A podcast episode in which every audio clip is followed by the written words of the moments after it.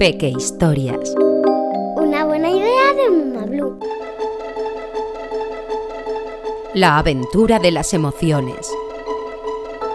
Era una mañana de primavera. El sol se colaba a través de las ranuras de la persiana y dibujaba figuritas de luz sobre la cama de Laura. De pronto, los rayos de sol le hicieron cosquillas en la nariz y se despertó. La niña abrió los ojos lentamente.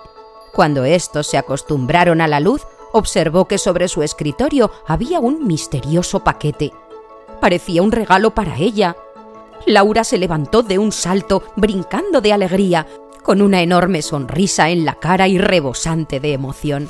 Mientras abría el paquete, pensó que iba a ser un gran día. En su interior había un pequeño espejo acompañado de una nota misteriosa. La alegría es contagiosa.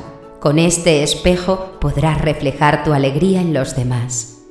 Laura lo sacó con cuidado.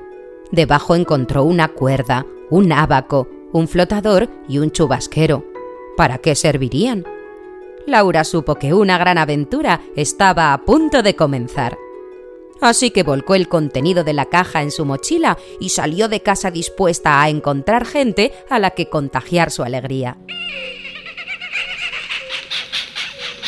Iba tan abstraída que no se dio cuenta de que se adentraba en un pantano. Parado en medio de la ciénaga, observó un temible dragón. Laura se detuvo en seco. Sintió que un sudor frío le recorría la espalda y su cuerpo se paralizaba. Tenía mucho miedo. El dragón giró la cabeza, la miró fijamente y se puso a gritar de terror. ¡Ay, ay, ay! No me hagas daño, por favor. Laura se dio cuenta de que el dragón estaba mucho más asustado que ella. Aún así, la gigantesca fiera le provocaba pavor. Quería reflejar mi alegría en ti, pero me da mucho miedo. Miedo yo. Vosotros los humanos sí que sois peligrosos. Durante siglos habéis perseguido dragones para matarlos. Al oír aquello, Laura entendió que el miedo te hace sentir pequeñito. No importa lo grande o fiero que seas, si estás asustado, todo te parece peligroso, incontrolable. La niña sintió lástima por el dragón. Se le veía tan asustado. Entonces sacó la cuerda de la mochila y se la ofreció. Con esta correa podrás atar el miedo y mantenerlo siempre bajo control.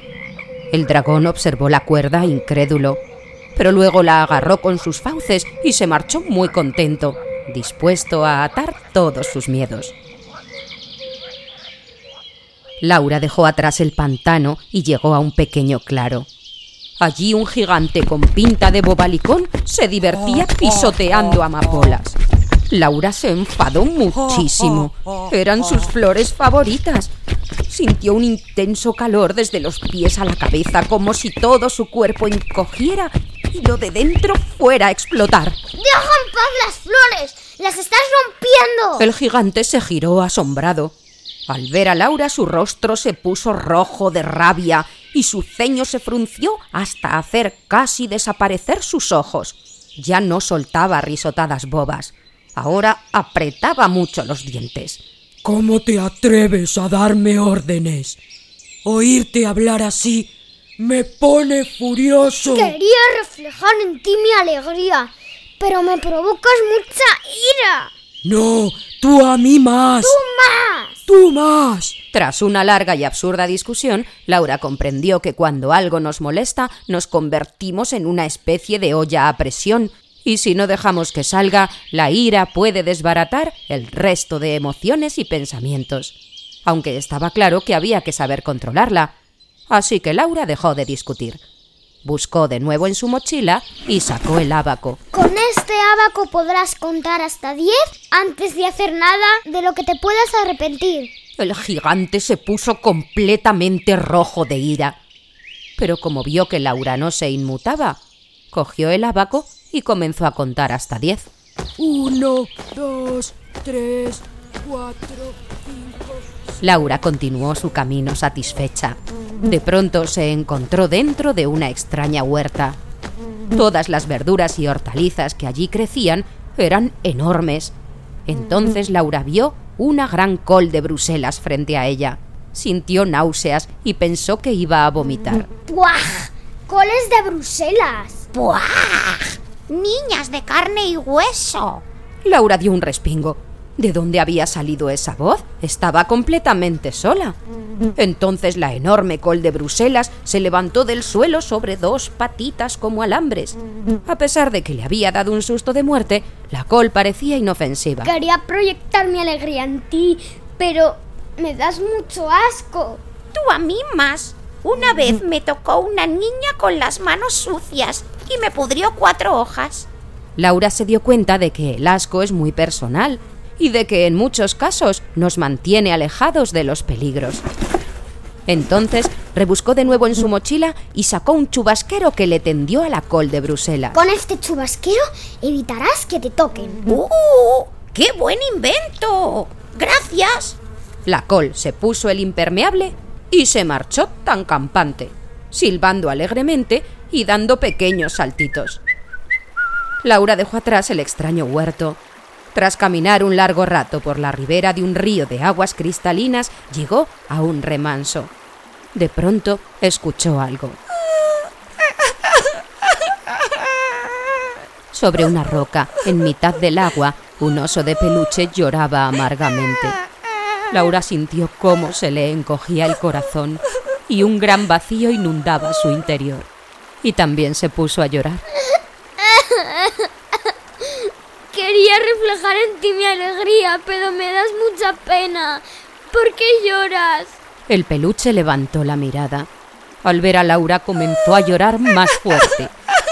La gran cantidad de lágrimas vertidas hizo que el río creciera aún más. Me llamo Peluso. Mi mejor amigo me olvidó en esta roca y nunca más volvió. Cálmate, no llores. Es que le echo mucho de menos. Yo también perdí a mi peluche cuando era pequeña. Laura comprendió que la tristeza aparece cuando sentimos que nos falta algo. Y se dio cuenta además de que es el sentimiento más contagioso y de que todos necesitamos pedir ayuda para no hundirnos en nuestra tristeza. El osito continuaba llorando sin cesar, y el agua ya le llegaba a Laura hasta casi los hombros, de manera que sacó rápidamente de su mochila el flotador y se lo ofreció al osito. Con este flotador evitarás hundirte cuando estés triste. Sube, te ayudaré. Laura y Peluso lograron agarrarse al flotador justo antes de que el río de lágrimas los engullera. La corriente los arrastró hasta una verde pradera. Una vez a salvo, Laura sacó de la mochila el espejo y ofreciéndoselo al osito preguntó Peluso, ¿quieres ser mi peluche mejor amigo? En ese momento, del espejo brotó un intenso haz de luz que se reflejó sobre Peluso. Al fin, Laura había logrado proyectar su alegría. El osito aceptó el espejo con gran emoción. ¡Claro que quiero! Tras reír, cantar y dar saltos de alegría, Laura y Peluso se tumbaron sobre la fresca hierba. Ambos se sentían en calma, en paz y armonía. Laura pensaba en toda su aventura. No solo había conseguido reflejar su alegría, sino que a lo largo del camino había aprendido a identificar sus emociones. Al recostarse sobre su mochila, Laura notó algo duro en su interior. Metió la mano y sacó un objeto que no había visto cuando abrió el paquete. Era una batuta. Ahora lo entendía. Identificar las emociones no sirve de nada si no sabes controlarlas. ¿Sabes, Peluso? Las emociones me recuerdan a los instrumentos de una orquesta. Cada uno suena diferente. Cada uno tiene una función y todos son necesarios, pero deben entrar a tiempo para lograr la armonía. Con las emociones ocurre lo mismo. Necesitan estar acompasadas para convertir la vida en música.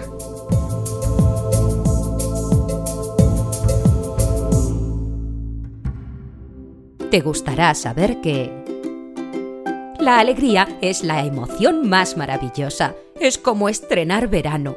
Lo llena todo de luz, de color, de risa. Cuando estamos alegres, proyectamos nuestra felicidad en los demás y tenemos ganas de saltar y gritar, contarle a todo el mundo la razón de nuestro entusiasmo. Estar contento nos vuelve optimistas, nos hace ser más amables. La alegría es como encontrar un trébol de cuatro hojas. Cambia nuestra suerte y hace que todo nos salga bien.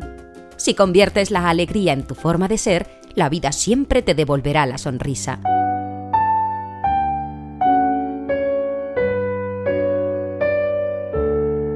Sentimos tristeza cuando nos ocurre algo malo y no podemos hacer nada por cambiarlo.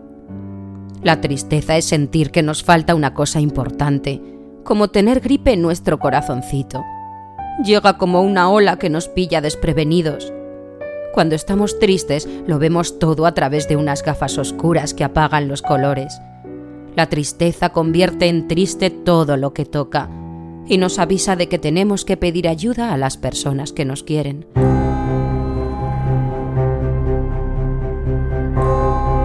El miedo es oscuro y tenebroso, nos paraliza y hace que nos sintamos muy pequeñitos, insignificantes. El miedo es necesario porque nos protege de los peligros, de no trepar demasiado alto, no tocar el fuego o no meter la cabeza en la boca de un león pero hay miedos que no existen y solo nos los imaginamos, como los monstruos que viven dentro del armario. Esos miedos se combaten con la razón. Hacerles frente puede resultar difícil, pero solo así nos convertiremos en personas valientes. El asco nos revuelve las tripas y nos quita las ganas de comer. Cuando algo nos repugna, nos tapamos la nariz, cerramos la boca o desviamos la mirada aunque el asco es asqueroso, en realidad nos cuida. Las babas, los mocos o la caca nos desagradan porque pueden transmitir enfermedades. Cuando somos niños, el sabor amargo de algunas verduras nos da asco porque la memoria genética, que es la que nos recuerda las vivencias de nuestros antepasados, nos alerta de que podría ser veneno, porque los venenos suelen ser amargos. Pero las verduras son inofensivas. Atreverse a probar algunas verduras es hacerse mayor.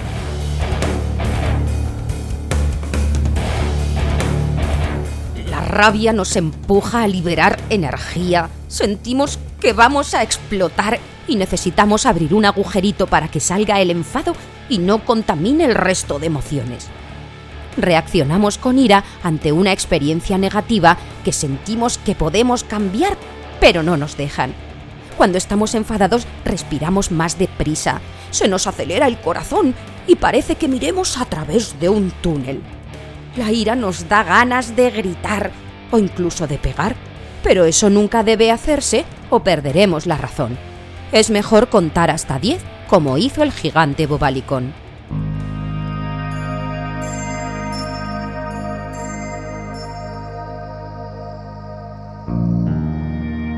La calma es la emoción que las gobierna a todas. Llega cuando se marchan las lágrimas, los enfados, los miedos, incluso las alegrías. Estar en calma es como ir tumbado sobre una nube que surca el cielo de verano.